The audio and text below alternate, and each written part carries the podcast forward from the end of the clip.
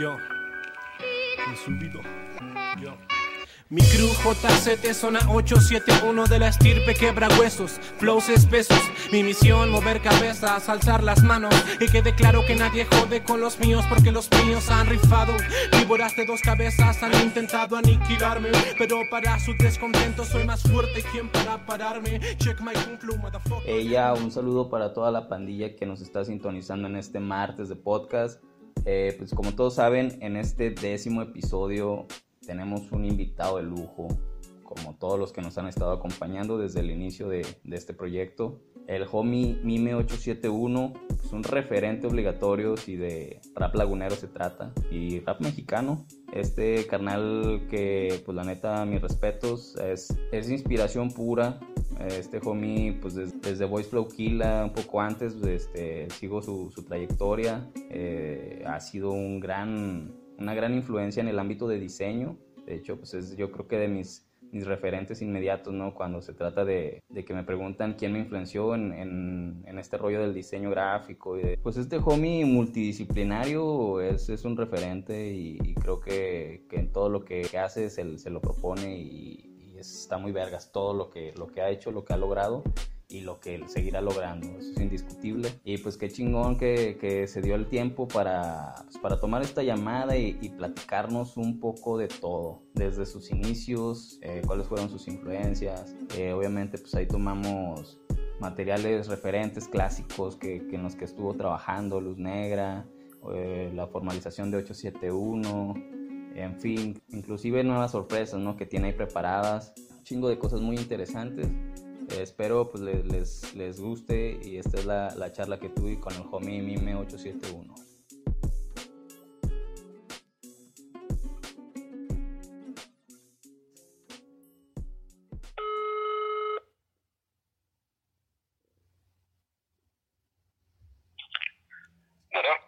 ¿Qué onda, carnal? ¿Cómo estás? ¿Qué tal, hermano? ¿Todo bien? ¿Y tú? Yeah, no, chingón. ¿Cómo te trata la cuarentena?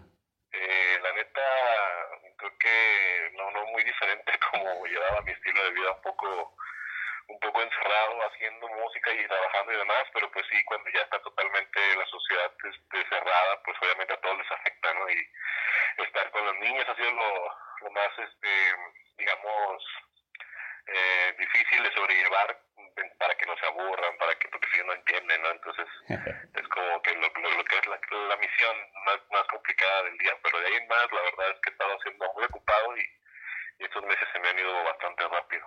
Yeah. No, carnal, pues chingo de gracias por este, pues, ser parte de este décimo episodio de, de los podcasts que cada martes están saliendo. Y pues creo que Mime tiene un putazo de historia y de cosas interesantes que contarnos. Qué mano, no, muchas gracias a, ti por considerarme. Y ya sabes que siempre es, es un honor de entablar o, crecer, formar parte de los proyectos que son acá de la laguna, ¿no? Ya sabes, el respaldo de siempre. Yeah. Pues para empezar, pues lo básico, ¿no, hermano? Saber cómo te, te metiste en, en este pedo de, de, la cultura hip hop, cuáles fueron tus influencias que pues, te fueron arrimando a esto que pues, sigues ejerciendo. Mira, pues yo creo que todo se, se resume al, al gran interés que siempre he tenido en, la, en las fotografías y sobre todo cuando empecé a fijarme en, los caracteres de, los barrios vaya, de los cholos del barrio, me llamó mucho mucho la atención ese tipo que hubiera como un código no escrito. Yo veía las letras que compartían cierto, cierta similitud entre, entre ellas y, y me llamaba mucho la atención eso, eh, siempre, siempre fue lo que me gustó, lo que me dio la puerta a conocer después el graffiti y el movimiento hip hop en sí, ¿no? Pero todo, todo empezó por un interés muy, muy peculiar en, en, aprender esos caracteres y estos códigos de, de, pandillas y, todo esto que estaba, que se me hacía como eh, prohibido y se me hacía pues bastante interesante, ¿no? Y de ahí, obviamente, el graffiti eh, me metió completamente en la cultura hip hop y después, eh, vaya, pausé un poco mi, mi interés en el graffiti. Bueno, el interés, el interés siempre ha estado, pero más bien mi actividad, eh, ejerciendo tal vez tags y, y, algunas bombas y demás cosas que hacía también mucho en, en, libreta, más que nada. Pero después de eso, empecé, conocí el rap, ¿no? El rap en, en español. Yo ya había tenido como algunas hay algunos acercamientos con el, rap en inglés, pero muy, muy, muy por encima realmente. Y, mi interés así ya, ya de lleno fue cuando lo escuché por primera vez en, en español, que fue obviamente como todo, ¿no? Con todo el machete, eh, Cypress Hill, eh, eh, cuando lo escuchaba con ellos, realmente lo escuchaba como lejos, ¿sabes? Eh, lo, lo, escuchaba como cuando escuchas a un artista y se te hace, pues, vaya, de alguna forma inalcanzable. Pero fue cuando escuché a Siete Notas, Siete Colores, o, gente de aquí en mi ciudad, como Ascone, como Interperros, que fue que, que vislumbré la posibilidad, yo realmente de, de, dije, oye, podríamos hacer rap aquí también, ¿no? ¿Por qué no? Y realmente a la par de, de poder tener mi primer computadora, una caja blanca que me compró mi mamá cuando tenía como, como 15 o 16 años y le sacamos el provecho posible, ¿no? Entonces, básicamente, desde el interés en las tipografías hasta, hasta, hasta ahora que, que, estoy completamente sumergido en el rap. Sí, porque bueno, creo yo que haciendo memoria, la primera vez que te escuché sería en el Rasta Gangsta Wild Style. Creo que ahí fue donde te escuché por primera vez y ya posteriormente de ahí pues ya lo, lo, lo que surgió, ¿no? De este Voice Flow Kill, Léxico Bélico y toda esa tranza, pero en sí, ¿cuándo fue que, que tú comenzaste en este pedo del rap? primero, lo primero que fue fue Léxico Bélico, fue como la primera iniciativa que, que tuvimos, eh, yo, yo ya surgió, yo en el graffiti cuando estaba en la preparatoria pertenecía a un crew, eran los FX, ¿no? Era un, un crew, este, vaya, de los 2000, 2001, 2002, 2003 más o menos, aquí en la ciudad de Torreón, y ahí conocí a Rock Rodríguez, que es que es, hoy en día es vocalista de una banda de ska que se llama Remosca, mm, y él y yo, bueno, también conocí este a, otro otro compa de la prepa que fue quien me lo presentó y que en un principio también era como parte del grupo de rap que, quisimos formar, pero después al final de cuentas nada más Rock Rodríguez y, y yo eh, comenzamos Léxico Bélico, ¿no? Y eso fue como nos mantuvo uno o dos años como aprendiendo, conseguimos el acid, eh, como que nos enseñamos a grabar, enseñamos, digo, escuchando lo que hacían los demás, porque realmente nunca nadie nos instruyó de ninguna forma.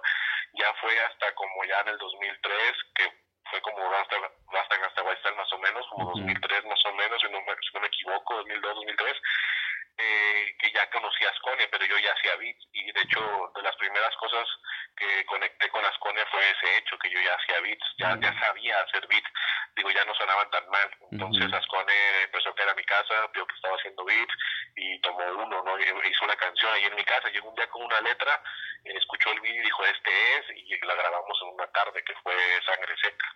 Al final él grabó su parte y me la dejó ahí, dijo, ahí le mueves y no sé qué, ¿no? Y, y pasando la, en, la, en, la, misma semana, yo le agregué un coro que nunca le dije que se le iba a agregar, pero yo se lo agregué al final, le puse un skit y algunas cosas más ahí que, que quedaron y que después también este trabajó W Crónico, W Crónico y él creo que fueron los que mezclaron esa canción en el entendimiento de mezcla de ese entonces, pero básicamente de, de fue, fue, así mi llegada con Ascone cuando ya tenía como un poquito más de noción y, y, vaya porque Ascone ya, ya, era ya era Ascone, ¿no? Sí, entonces sí, sí había que entrar ahí con, eh, con cierto nivel de, ya, ya, ya, estar trabajando, ya estar haciendo beats, ya estar eh, conectado con la onda. Y luego después de esto se empieza a, como que a formar lo que viene siendo Voice Flow Kila. Sí, exacto. Después de, de esa conexión que ya, ya había con Ascone, digo, ya, ya Ascone era con mi compa, por así decirlo, éramos bastante ya llegados y andábamos para arriba y para abajo haciendo cosas y a la par pues yo también tenía, fui conectando con gente que era como más de mi, de mi generación de, del rap, por así decirlo, aquí en Torreón, y conectando con gente que iba conociendo en los eventos, que iba conectando por esto, por el otro, así, así fui conectando con todos los integrantes de,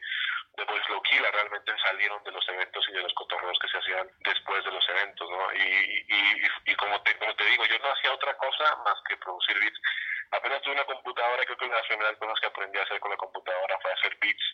Entonces, me hacía 5, 6, 7 bits al día, digo, solamente estudiaba la prepa y todo eso y, y la tarde me la, pasaba haciendo bits, acabo que hice hice una cuenta como de, no sé, 200, 300 bits, ¿no? Y decía, ¿qué hago con todo esto? Entonces empecé a producir eh, los proyectos de Voice Loquila, mi primer, se puede haber llamado de maqueta casera, que fue Historias de un Hombre, y en ese entonces pues movía yo un chorro de beats porque era lo que me la pasaba haciendo. Incluso yo siempre creí que, que yo me iba a dedicar prácticamente a hacer beats más que a rapear. En un punto sí, sí creía que lo mío eran más los beats que las ritmos, la neta. Oye, Canal, bueno, pero en lado de tu faceta como, como rapper, como beatmaker, Pues yo hasta después de tiempo lo supe porque siempre me, me intrigó el hecho de, por decir, de ver portadas como Días Oscuros, inclusive estas de... De hecho aquí tengo todavía esos pinches discos, ya sin, sin CD, pero las portadas de Mimo Producciones presenta y el de Ah, Historias de un hombre. Ah, no, bueno. Ah, sí, no, Historias de un hombre.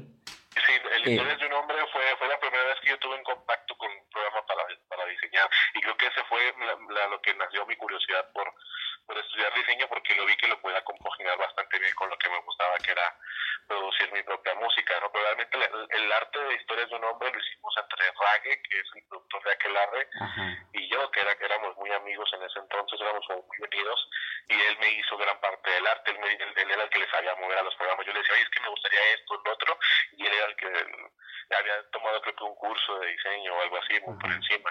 Entonces ahí nació como la curiosidad de, de, esto me va a servir, y siempre estuve como queriendo, buscando estudiar diseño, hasta que gracias a mis padres pude lograrlo, ¿no? Pero no fue, no fue fácil, anduve rodando por ahí en alguna que otra carrera de mientras, que realmente lo único que hice fue echar a perder, porque sí estaba como bastante enfocado por todo ese interés que te comento las tipografías y los Ajá. códigos y demás, creo que no pude haber hecho otra cosa, realmente sí siento que estoy en el, en el lugar correcto cuando, cuando se trata de, del diseño. Estamos hablando de que, eh, por decir, tu, tu encuentro con el diseño, por así decirlo, en cuestión de, de que empiezas a diseñar las, las portadas y todo este rollo, es más o menos cuando estabas en la prepa. Eh, no, No. más bien era cuando ya había salido de la prepa y ya estaba eh, como en, en carrerillas. Por ejemplo, Ah, ok. hice sistemas, hice un semestre de sistemas en el TEC, hice otro semestre de administración de empresas en el TEC, ya iba para arquitectura de la UAC y me tuve, y lo bueno es que, lo, lo que pasa es que diseño, pues, como, lo- como sabrás tú perfectamente, es eh, bastante caro, ¿no? Entonces, sí. no era costeable para mis padres en ese entonces. Yo ya me había hecho la idea como de, de ok, vamos a, a- a tener un oficio para que no falte el pan cuando tenga que haber y ver qué pasa, ¿no? Entonces, en eso, digo, por eso agradezco bastante a mis padres porque fue un esfuerzo enorme de, haberme conseguido una escuela que, más o menos pudieron pagar, pero que yo optimicé al máximo y, que me dio la formación que ahora tengo, ¿no? Entonces, eh, también hay una recomendación a quien logra escuchar esto y estudia diseño que mucho no tiene que ver a veces dónde estudias, sino tu disposición, tu actitud ante, ante el conocimiento. Entonces, de ahí, de ahí este fue, fue todo eso del- de, de las portadas, más o menos cuando andaba buscando un norte, hasta que ya eh, realmente me metí a estudiar diseño, fue cuando ya empecé yo a hacerle portadas a Ascone, fue cuando ya empecé a hacer mis primeras portadas formalmente, pero ya estaba estudiando, ya fue como a, mi- a mitad de la carrera, por así decirlo. Sí, porque me acuerdo que yo me fijaba mucho en eso. En ese entonces me acuerdo que estaba como que eh, muy en tendencia el pedo de los brushes de Photoshop y luego ya que los veías acá en las portadillas, así que los splash de, de aerosol y luego que las pinches siluetas de la ciudad y mamás así.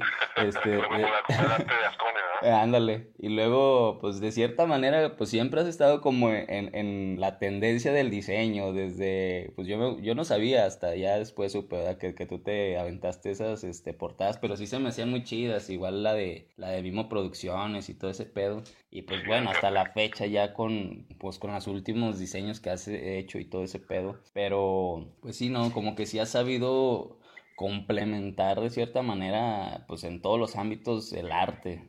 Qué bárbaro, no, gracias. Qué bueno que saber que, que había ahí también viendo todo eso, ¿no? Que, entendiendo todo eso, que, que. A veces también yo lo hacía sin pensar, esto es lo que está de tendencia, sino que ya uno va, va adecuando el cerebro cuando empiezas a consumir bastante, bastantes portadas de disco y, y empiezas a darte cuenta que hay como patrones, ¿no? Y que esto es lo que es lo que hace una tendencia, vaya. Entonces, siempre me ha gustado eh, eso, como estar renovándome, incluso actualmente, a pesar de que ya tengo ya bastante tiempo diseñando portadas y demás, aún me gusta todavía estar eh, absorbiendo las nuevas, las nuevas, entendiendo de primera mano las nuevas tendencias. Estoy Ajá. ahí como alimentando esa parte. ¿no?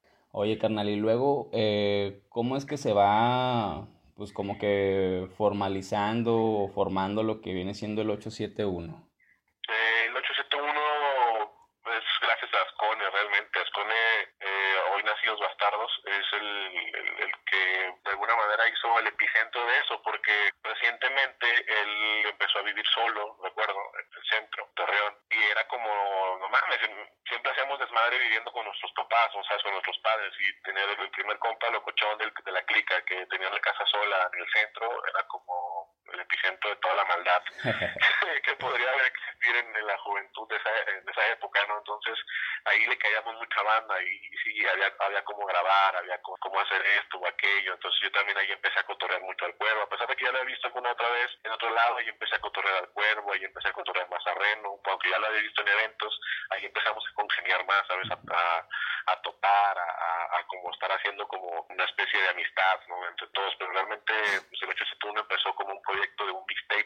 mm. a Ascone le gustaba, a Ascone siempre le ha gustado hacer mixtapes y en ese entonces fue como, ok, está cayendo mucha gente aquí que hace, que hace rap, vamos a, a ir haciendo una rola de aquí, una rola de acá, otra rola de allá y hacer un mixtape y el, primer este nombre que se le ocurrió para llamarle a eso fue 871 porque era el plan era meter a Lerdo, Gómez y Torreón, pues de, todos lados, ¿no? Entonces, en un, en un principio, pues sí estaba, estaba contemplado eso. Entonces, ya de, pasar a, a, ese tipo de ambiente, que obviamente cuando empiezas a juntar mucha gente en un lugar y eh, empiezan a haber costumbres no, no saludables, eh, empiezan a haber conflictos. Entonces, los mismos conflictos fueron como calmando un poco ese ambiente y, y, resumiendo a pocas personas, ¿no? A, los que nada más igual ya, ya no teníamos tantos problemas, a los que estábamos más centrados en los que nos estábamos haciendo. Así se fue depurando de alguna manera de, lo que fue un colectivo de personas que, que se juntaban a hacer de madre y cosas y música a lo que fue finalmente un crew, ¿no?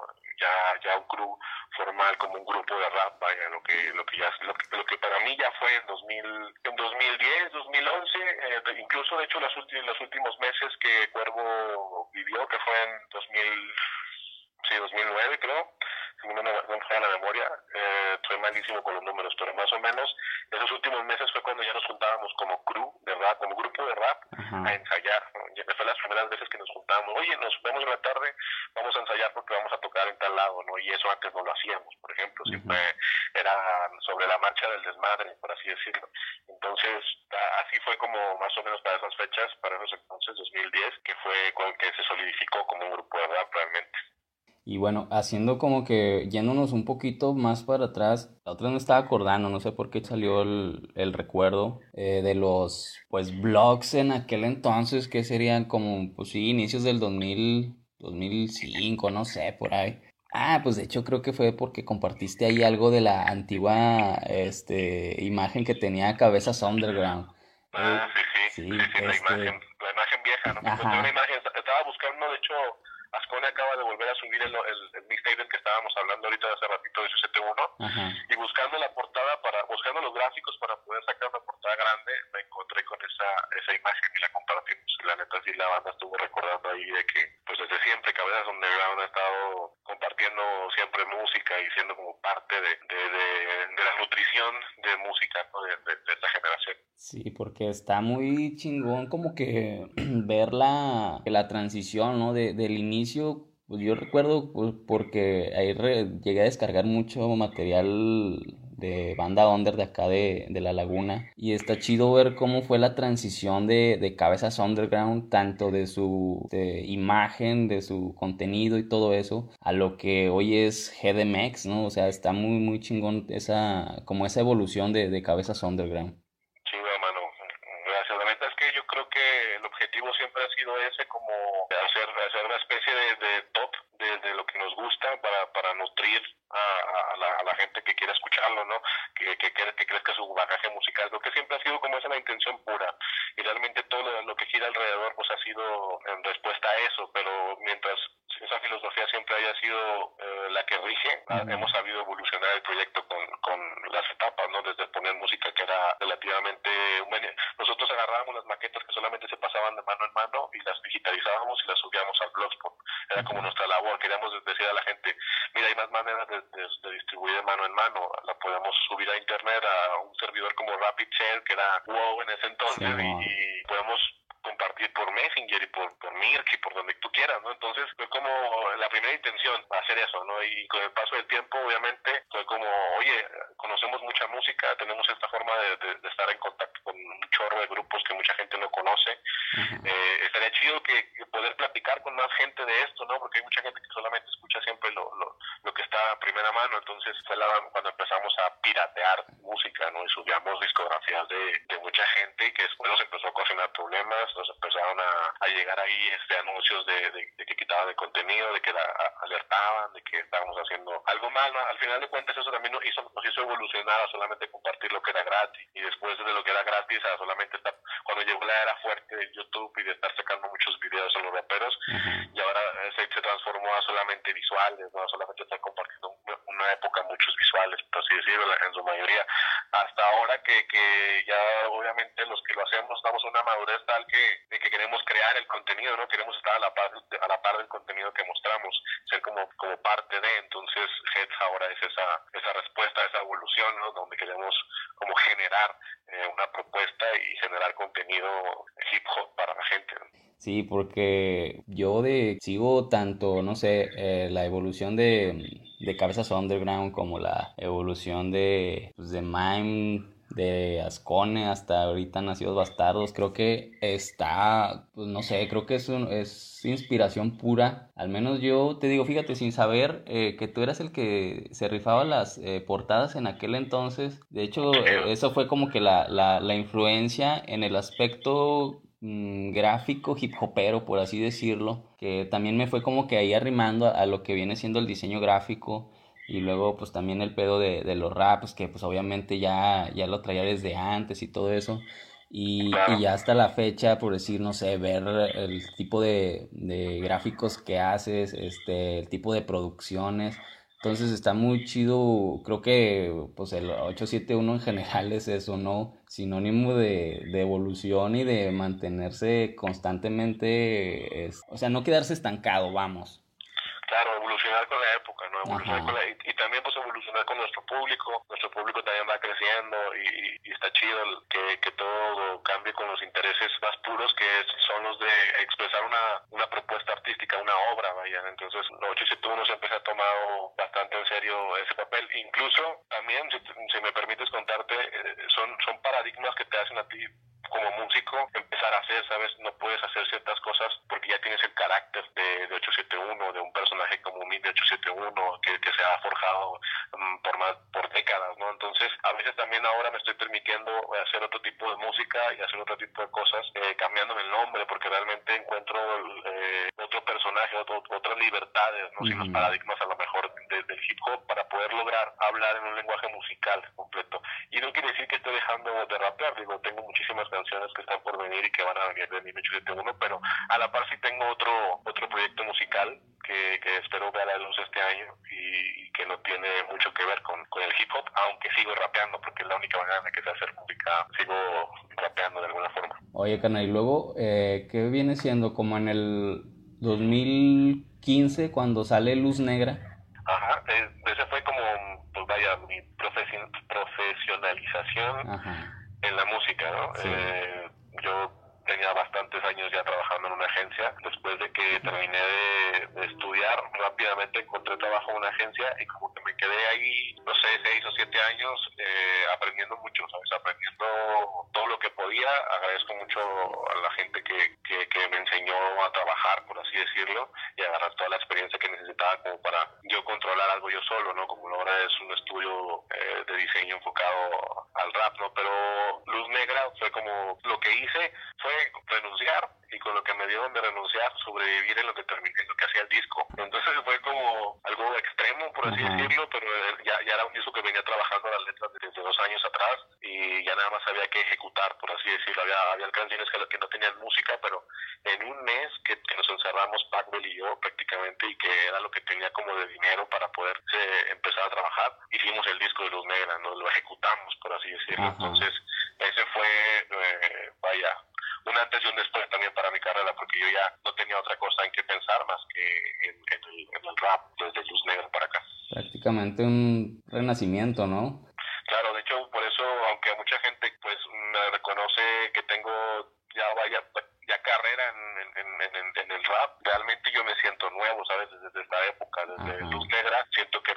estoy enfocado en el hip hop y que estoy dando lo que siempre debía haber dado, solo que ahora, pues vaya, el entendimiento de las cosas le llega a cada, a cada persona como tiene que llegar, ¿no? Entonces, eh, a, mí me llegó el, en 2015 y en 2016 comenzó, comenzó esto, ¿no? Y ahorita el crecimiento que tengo hasta ahorita es cuando yo me siento que apenas tengo cinco años rapeando, por así decirlo. Y luego, pues de ahí sigue lo que pues, reafirma, ¿no? Lo que acabas de decir, cuando lo imposible busca razón de, de existir.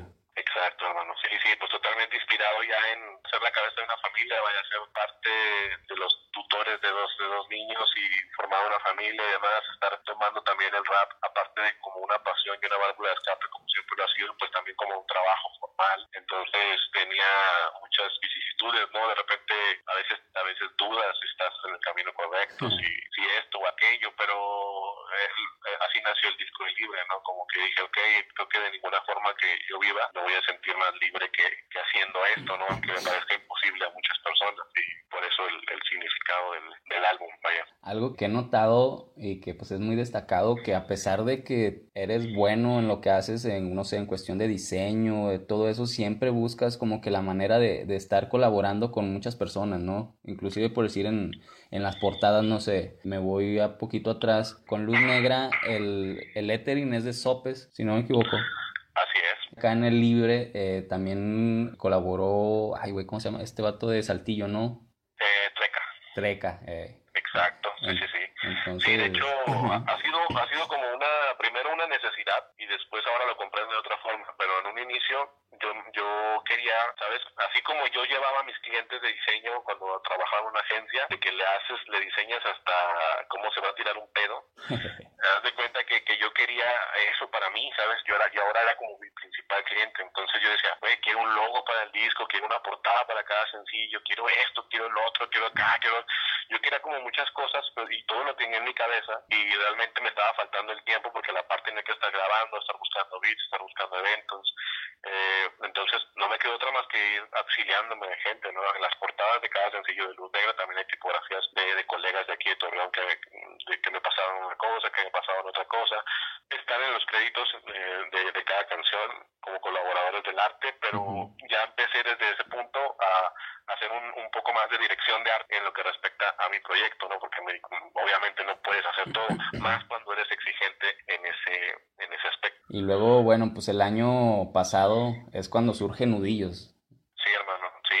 Ya eso fue ya el último, el último álbum, por así decirlo, es un álbum corto, un EP, pero pues la última publicación formal uh -huh. que, que, tuvimos y que también es, quisimos ejecutar eh, cada vez, cada vez, aunque sea un álbum pequeño, yo quise hacer cosas, mejorar todos los aspectos, incluso de salida de libre, aunque a lo mejor este libre sigue siendo libre, el último LP, Nudillo sí tiene todo el alma de un álbum chico, ¿no? Igual también tiene colaboraciones ahí de, de Seven, este Seven, perdón, Seven NLS, uh -huh. de mi compa de Chiapas, que es un excelente tipógrafo, al que le mando un saludo, y, y él se aventó también el logotipo de nudillos, por ejemplo. Yeah. Eh, yo me aventé la fotografía de los puños con, con un timer de, de la cámara y, y poniéndome enfrente y cosas así. Entonces fue así, es como hace unos días a, a principios de 2019 y fue eh, bastante bueno para... Se notó un crecimiento como cuando sacó un álbum, la verdad. O sea, uh -huh. a pesar de que fue un álbum corto, hubo un crecimiento en todos los aspectos como si hubiera sido un álbum grande. Pues en esta eh, cuarentena es cuando empieza a surgir lo de los hits de abril. Así es, campeón. Sí, ya eso fue como...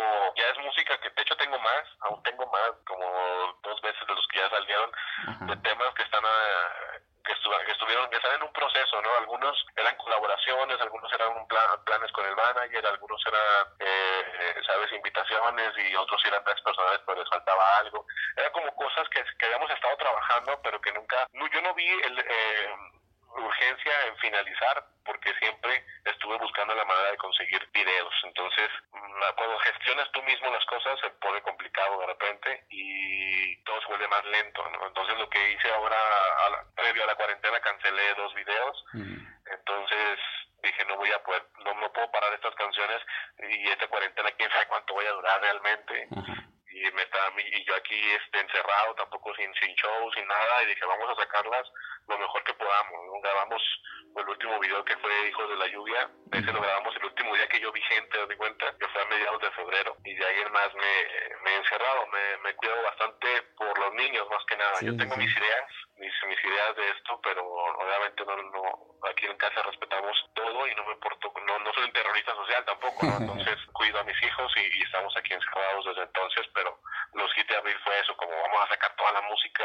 vamos a, ver ¿qué, nos, ¿qué le falta a esto? corto papá papá que creo que no tenemos otra cosa que hacer más que estar aquí encerrados viendo que le faltan las cosas. Entonces fue así como sacamos estos hits de abril y, y llamarme los hits de abril fue porque me puse la misión así, dije, podremos sacar una canción cada fin de semana, eh, me aguantarán las plataformas, me eh, podremos sacar, podemos allá, y al fin de cuentas las plataformas no me aguantaron, hubo problemas y, fueron atrasándose la salida de los sencillos, pero todos sí fueron estrenados en YouTube formalmente el viernes de cada, de cada abril, ¿no? Y el primero también de mayo estrenamos Aviones de Papel y así, así continuaríamos, pero ahorita el proceso de tres, cuatro canciones está del otro lado, no mío, y estoy esperando nada más que me que me manden para seguir estrenando más más música incluyendo el primer sencillo de mi proyecto alternativo sí de hecho a eso iba ahorita que comentaste que estás trabajando en algo pues igual no no 100% rapper no como muchos esperarían eh, pero que pueden esperar mira yo, he tomado en, en todo esto que te digo que es otro pedo es porque yo así lo quiero visualizar, ¿no? Y porque quiero ir aprendiendo. Obviamente no, somos, no soy músico, no, no, no soy música, pero tengo un entendimiento con la música que yo considero especial y que quiero traducir a, la, a través de melodías, a través de, ideas, ¿no? Que, que, no tienen nada que ver con el rap.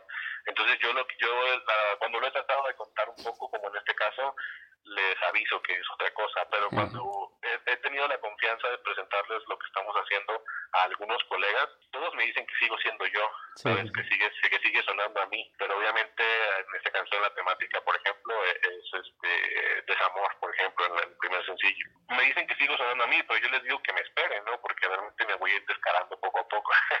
no, que voy, va a ir obviamente evolucionando más cuando tengamos más de entonación. Yo, por ejemplo, estoy estudiando un poquito ahí de, entonación. Eh, Ascone acaba también de actualizarse en, en ecualización y, estamos ahí. Estoy trabajando con un solo productor este proyecto que es Vice Blond. Pueden esperar el sonido que siempre me ha caracterizado cuando escojo beats, cuando, cuando transmito emociones, pero ahora sin los parámetros del nombre, en 1871, sin la historia que eso carga, sin, sin el personaje que eso carga y también sin, sin los parámetros del, hip hop, vaya, ¿no? sino de la música en general, como tratando también de, de, de, llegar a más gente, no solamente la que se adapta al hip hop, y que de esa manera llegar a más gente que no estaba que no está tan conectada al hip hop, pero que se conecten con lo que yo ya tengo en el hip hop, si es que le gusta esta otra propuesta. No es ahí como un plan que yo tengo ah, mental, pero que, suceda, pues ya, ya lo veremos, ya lo iremos viendo. Podríamos decir que sería algo más o menos estilo karma. Podría decirse que sí, en cuanto a que son ritmos diferentes, más modernos, en que me hacen fluir de maneras parecidas a, como lo hago en Karma, pero creo que lo que trato de lograr con, con, con la música aún es, es, un poco más acústico, es un poco más emocional. Creo que los bebés me ayudaron y me dijeron que, eh, lo que lo que hasta ahorita lo que estoy haciendo es como muy emocional. Entonces, sí, por ahí va, como parecido a Karma, más o menos.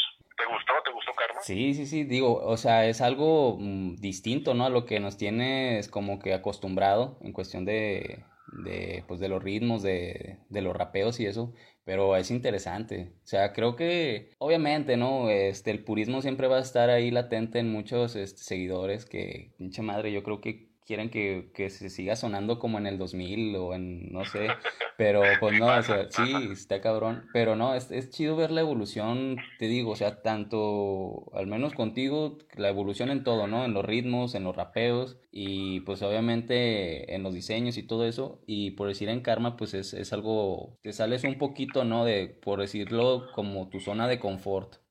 Claro, eso principalmente. Yo creo que es bueno darles el mensaje a la banda de que al menos mi propuesta musical está viva. Entonces, ya, una, una cosa está viva y yo no creo que ningún artista digno de decirse artista deba tener una sola postura. Creo que las posturas es lo que mata la, la, la propuesta artística. Entonces yo no me puedo decir, soy un rapero boom bap, ¿no? O soy un trapero, o soy esto, soy lo otro. Realmente yo hago música, entonces creo que ese es el, mensaje principal que me gustaría que entendiera la gente, que por ejemplo, si yo me enfoco en un proyecto alterno del hip hop, inherentemente estoy guardando muchas ganas de volver al proyecto de hip hop, ¿sabes?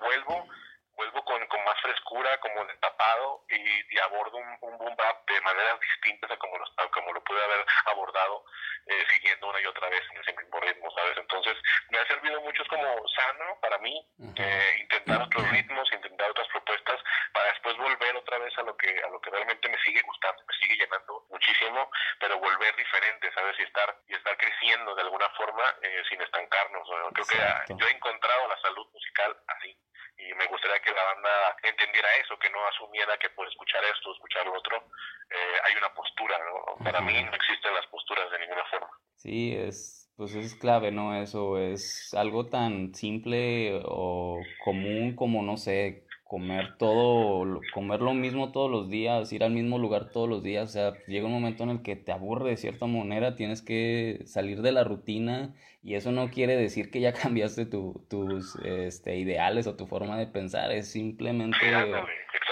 que, no quiere decir que ya no te guste la carne, ¿no? Ándale, exacto. Y es, es, lo mismo, ¿no? Con la música, es, eh, obviamente, digo, pues hay ideologías de todo, ¿no? Pues hay los güeyes que dicen que pues yo soy boom bap noventero 100% y, y el güey que, sí, el güey que use otro ritmo, pues ya es un pinche falso. Y mamadas que dices, no mames, cabrón, 2020 y todavía seguimos con esa mentalidad, pero pues... Exacto, yo creo que eso ya es, este, cada, como cada quien encuentre su salud musical, por eso ahorita me refería a ese concepto, o sea, si hay un exponente al que le va bien estar haciendo puro boom bap año tras año, está bien, ¿sabes? También mientras suene bien, mientras la siga rompiendo, mientras siga conectando con esa cosa que conecta a uno cuando escribe algo que tenía, ¿sabes? Entonces, está chido, lo, que, lo que para ti está bien, ¿no? Yo lo vivo desde el punto de vista de 1871, que es alguien que tiene ya 20 años este, escuchando beats y, escribiendo rimas, ¿no? Entonces, eh, es así. Una pregunta que pues, es de regla que haga, porque siempre es bueno saber qué escuchó, qué sigue escuchando Mime, por decir una joya del underground mexicano que recomiendes y algo que estés escuchando actualmente, pues, no necesariamente eh, rap. Ok, una joya del hip hop mexicano, dices, ¿verdad? De los tiempos. Del underground mexicano. Del underground mexicano. Pues yo creo que podría ser el disco de RBSV, que fue como que también uno de los primeros discos que me volvió loco a mí local, y donde escuchaba allá mis raperos favoritos, que era Scone, que era W Caporal, ¿no?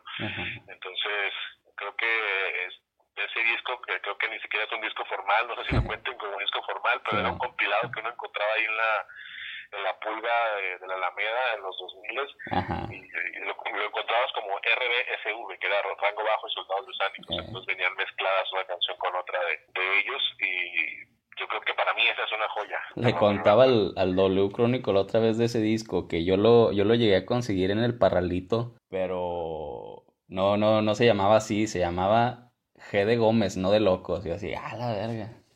Loco que era una época en la que también te llegaba un disco y tú le piló como esa era cosas underground que no estaban en la tele que no, no, no, no todos conocían había mucha gente que le ponía como como quería yo he topado con gente que dice que táctica y estrategia es de realidad 44 porque porque así decía que así decía en el Ares sabes cuando la descargaban del Ares decía táctica y estrategia R44 entonces hay mucha banda que, que tiene una confusión también ahí por, por cómo consigue las cosas pero ni siquiera yo sé si se llama así yo también a mí me lo pasaban y decía con, con un plumón RBSV. Y al principio había un intro que sonaba RBSV.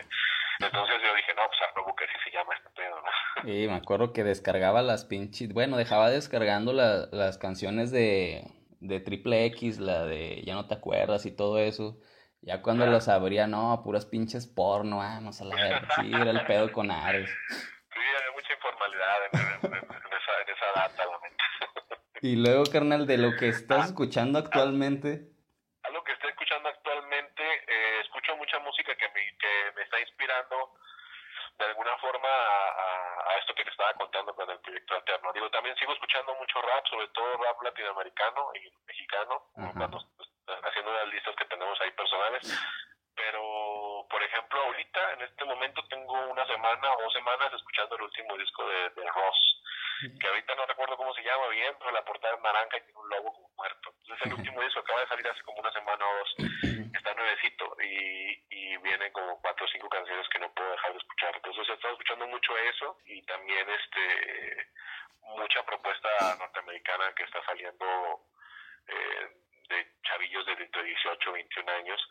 Me gusta mucho estar conectado con, con lo, mero fresco de, la mata como es Estados Unidos, como para entender, para, empezar como para entender las tendencias. A veces no necesariamente te pueden gustar, pero si tú entiendes, a lo mejor tú puedes proponer algo que, que, que te gusta, ¿sabes? Entonces, eh, siempre trato de estar escuchando lo, lo que acaba de salir. Entonces, por ejemplo, yo yo, yo siempre he creído que nosotros, los raperos, por así decirlo, los hip hop escuchas, tenemos la gran, la gran, gran, gran ventaja que, escuchamos el género que, que ha prevalecido en las últimas décadas en el mainstream y en todos lados, y hay infinidad de discos que sacan al día en todo el mundo. Entonces, seguir escuchando lo mismo para mí es una pérdida de tiempo. Eh, es bueno alimentarse de lo de antes. Digo, yo ya escuché la discografía completa de Biggie, de Gutan, de quien tú quieras, ¿no? Y, y aún lo sigo escuchando con mucho gusto, pero eh, es bueno aprovechar eso de nuestro género, de que hay muchísima música y nadar en lo que está saliendo, ¿no? A mí se me hace muy chido y que creo que otros géneros no pueden hacer tanto como, como nosotros. No, y más que nada, pues aprovechar ahora sí que pues las plataformas, ¿no? Digo, pues antes uno se clavaba escuchando este lo, lo oldies porque pues en realidad no había mucho de dónde escarbar o de dónde sacar material nuevo, pero pues ya ahora que tienes toda la mano, pues obviamente es la clave estar ahí nutriéndose de nuevas cosas. y ahora que, que, tienes los algoritmos de, lado, ¿no? Si, si el Spotify detecta tus gustos, te recomienda cosas parecidas y yo he sacado infinidad de grupos así también ya eh, por el algoritmo de YouTube o por el algoritmo de Spotify. Entonces a veces ya, como tú dices, las plataformas te lo dan en bandeja de plata y en la boca. Ah, huevo. Oye, carnal, no, pues la neta, eh, de nueva cuenta, pues un chingo de gracias por, pues, por tomar la llamada, por contarnos, pues, todo este eh, pedazo de, de, la historia de, de Mime 871 que pues obviamente ya nos contaste que pues no todo gira en torno a, a, esa faceta, ¿no? De, pues sí, que muchos conocen, que muchos están acostumbrados, obviamente pues vienen cosas nuevas, este, cosas que pues que se salen un poquito ya de, de lo que vienes trabajando desde, no sé, principios del 2000, que se ha notado tu evolución en todos los aspectos y que pues obviamente vienen cosas mucho más interesantes. Sí, hermano, neta, gracias a, a ti por considerarme una vez más. Eh, cuando se te ofrezca también este un saludo a toda la banda que te escucha a mí en la, en la semana un, gran amigo que bueno, empezó siendo como un fan, pero hoy en día es un gran amigo, me dijo, oye, vas a estar en la Rapper Day, que no sé qué, le dije, qué bueno que, que banda allá del Estado de México también este, está al pendiente de tu proyecto, y la neta es un orgullo que, que, sea acá de la laguna, ¿no? Y, cuando, cuando gustes, se hace. Y para la banda que, que me escucha, eh, vienen cosas nuevas, vienen cosas diferentes, siéntanse libres de que, de que les guste o no, eh, es válido también, pero ni por un momento piensen que se acabó 1871, porque eso creo que hay más de, del triple de, de, música preparada y por venir aún más. Esto solo, pues es como lo dices, ¿no? Va a ser una pausa para volver con más power para los proyectos a los que nos tienes ahí acostumbrados. Exacto, sí, es como va a ser como mi lado, mi, lado B, en, el, que planeo ir y venir en los, en los siguientes, en la siguiente década al menos. Sí, a huevo. No, mi hermano, no, pues chingo gracias por, pues, por darte el tiempo. Y pues como quiera nos estamos escuchando el próximo martes en el podcast de Rapper Die. Chido, ya sabes, aquí andamos. Gracias a ti. Un saludo a, a toda la escucha y, y se ven guan para siempre. A huevo. Ya está, carnal.